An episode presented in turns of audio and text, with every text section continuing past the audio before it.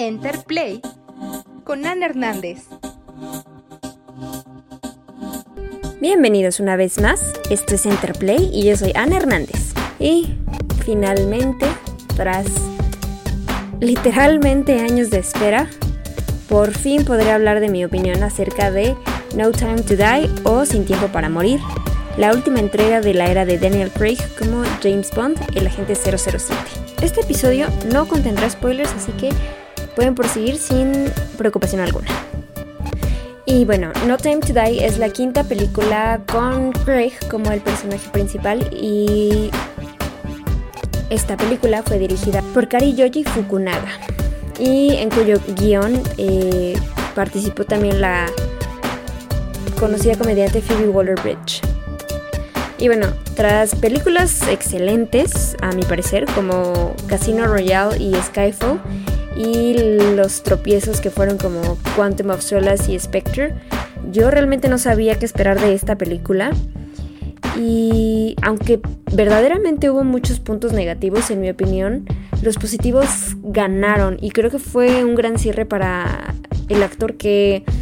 Y creo que fue un gran cierre para el actor que ha estado pues más de 15 años en el, en el papel estelar británico, ¿no? Em, realmente me pareció un final digno de Daniel Craig. y bueno, lo mejor para mí durante toda la saga de Daniel Craig ah, fue el desarrollo de, Bond como espía, o sea, el crecimiento de, de, Bond como espía, pero también como ser humano. me parece que desde Casino Royale hemos visto una parte mucho más humana que cualquiera de las versiones eh, anteriores de Bond. porque pues se enamoró de Vesper Lind, eh, que fue interpretada por Eva Green. Pero, pero en esta entrega su relación con Madeline Swan, que es interpretada por Leia Seydoux, es lo primero y existen más razones por las cuales pelear para el personaje. Y creo que para el personaje existen más razones que la protección de su país para pelear eh, del personaje. Entonces creo que es, eso es un punto que de verdad me gustó que se haya tocado. Pues que hemos visto, ¿no? A lo largo de las cinco entregas y que culminó en esta como, como un punto principal. Eh, porque pues el mismo Daniel Craig denominó esta esta película como algo que, que, que, toca, ¿no? Lo familiar, que es una película que habla de la familia, Em, y, creo que se nota muchísimo en, el desarrollo, en, todo lo que va pasando. Y es muy cierto lo que dice, la verdad es que es, muy atinado lo que dice y me gustó, me gustó mucho esta, esta parte que nunca habíamos visto desarrollarse en ninguna otra encarnación. Y creo también que dos puntos eh, a favor que tuvo esta película que fueron muy atinados fue el que se haya añadido a Ana de Armas como Paloma y a la Shanna Lynch como Naomi a la trama. Esto porque mientras que de Armas le da una ligereza a la primera parte de la película, eh, en pocos segundos eh, demostró que no solamente la contrataron como por ser una cara bonita, ¿no? O sea, realmente su personaje tiene o sea, no, vemos esta profundidad, pero lo puede demostrar de cierta forma. O sea, es un personaje que es un poco... Mm, pues distraído, es, un personaje como... que podría pasar como cualquier tontilla en lo que sea, pero realmente se nota que sus talentos como espía y como pues sí, como, como una espía completa realmente, eh, se, dan, se dan a relucir. En, realmente no sé, creo que son 10 minutos los que aparece de armas en la película, ¿no? Entonces, realmente creo que fue muy atinada su, su, casting. Y bueno, por otra parte, Lynch le da un desafío a, James Bond, ¿no? Y lo mantiene siempre en alerta. Algo que creo que ni el propio M, eh, interpretado por Ray Fiennes, eh, logró hacer. Eh, ni en Spectre ni, ni en esta película.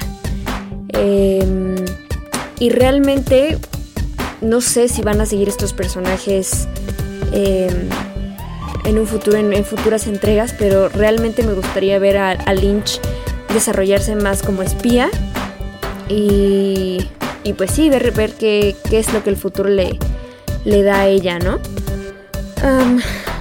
y bueno, como punto y aparte, creo, y esto creo que pudo haber molestado a varios, pero creo que el humor de que Waller Bridges llevó al guion estuvo bien posicionado, mientras que mientras que el personaje de Baldo Obruchev, que es interpretado por David Denick, uh, fue usado como pues un comic relief. Eh, el mismo Bond dio paso a momentos graciosos, lo cual también abrió como un lado nuevo al público, me parece.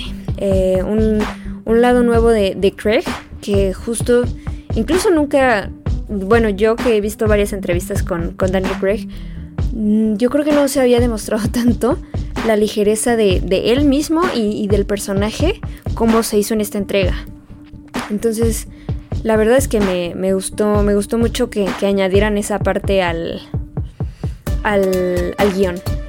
Y bueno, lamentablemente uno de los puntos más débiles de la película fue el villano, que es eh, Lucifer Safin, que es interpretado por Rami Malek, ganador del Oscar por Bohemian Rhapsody, y quien a mi parecer tuvo un buen plan maestro que incluso creo que se puede relacionar muchísimo con la, con la situación actual del, del mundo.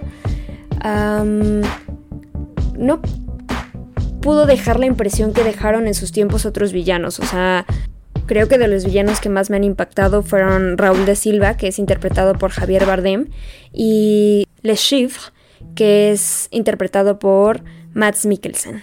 Sin embargo, eh, por todos los acontecimientos que rodearon al, al, a este James Bond, a esta versión, a esta última parte de James Bond, eh, creo que esta, esta, película va a ser la, ex la excepción de ser recordada por su villano y más bien pues calificada como, como el adiós a, Daniel Craig, ¿no? Eh, creo que sí es, es, muy importante el peso de, de, los villanos y pues por eso Skyfall y Casino Royale son lo que son. Sin embargo, sí creo que a pesar de, de la lo poco que conocimos al villano de Rami Malek, eh, pues sí, simplemente lo, los hechos eh, alrededor, ¿no? Alrededor de esta de esta nueva película eh, sí, sí ayudarán a que sea mejor recordada, ¿no? Una de las más recordadas de la saga. Y bueno, creo que esta es una película con una trama sólida. Al final se convirtió en una película de, de uniones y de más sentimiento, pero no, no redujo las escenas de acción, lo cual creo que más bien se, se complementó entre sí y, y, pues es algo que, que la verdad aplaudo yo muchísimo. y bueno, en general, la verdad yo creo que no es la mejor película de las 5, ni mucho menos, pero eh, las escenas de acción fueron buenas, creo que pues también tuvieron ciertos como callbacks a, clásicos de, James Bond en general, o sea, justo esta película eh, tuvo más gadgets, eh, algo que no había pasado en las películas pasadas, que no, que no habíamos visto en las películas pasadas. Y, y sí, o sea, creo que, creo que fue como un pequeño callback a ciertas cosas de, de James Bond que, que, vimos durante estas cinco películas, pero también es un callback a, pues, como menciones honoríficas, ¿no? A ciertos aspectos de las películas más viejas. Eh, y bueno, creo que esta esta película queda como en mi tercer lugar de las cinco. Uh, realmente Skyfall creo que es mi favorita. No sé, a veces es Skyfall, a veces es Casino Royale, pero ellas, esas dos definitivamente están en un empate de primero segundo lugar. Y creo que esta queda en tercero. Eh, las otras dos películas, Quantum of Solace y Spectre, la verdad es que no me, no me gustan. Eh, siento que, por ejemplo, Christoph Waltz, que es un gran actor, eh, fue muy desperdiciado en, en Spectre. Y pues finalmente creo que creo que esta, esta película, em, No Time to Die, eh, pues hizo lo que tenía, cumplió su propósito. Eh, fue un final para, para, James Bond, para, esta, para estas entregas de James Bond. un final muy memorable y, y que pues nos deja deseando que ojalá fueran más, pero que incluso nos puede dejar agradecidos porque pues es una de las mejores representaciones que ha habido. Justo el otro día leía un comentario que decía que mm, Daniel Craig fue lo que fue a James Bond, lo que Christian Bale fue a Batman. O sea, son interpretaciones que dejan la vara muy alta para el, próximo actor y realmente eh, no quieres que lo sustituyan, ¿no? Entonces no crees que se, que se puedan sustituir, pero pues definitivamente tendremos que ver lo que pasa para pues poder poder ver lo que lo que el, personaje en lo que el personaje se va a convertir. En fin a ustedes pues qué tal les gusta les gustó esta película no les gustó cuál es su película favorita de las 5 eh, creen que esta sí se merezca un lugar alto no lo sé Muchísimas gracias por escucharme. Esto fue Interplay.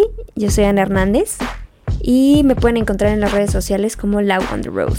Y les hablaré a la próxima. Bye.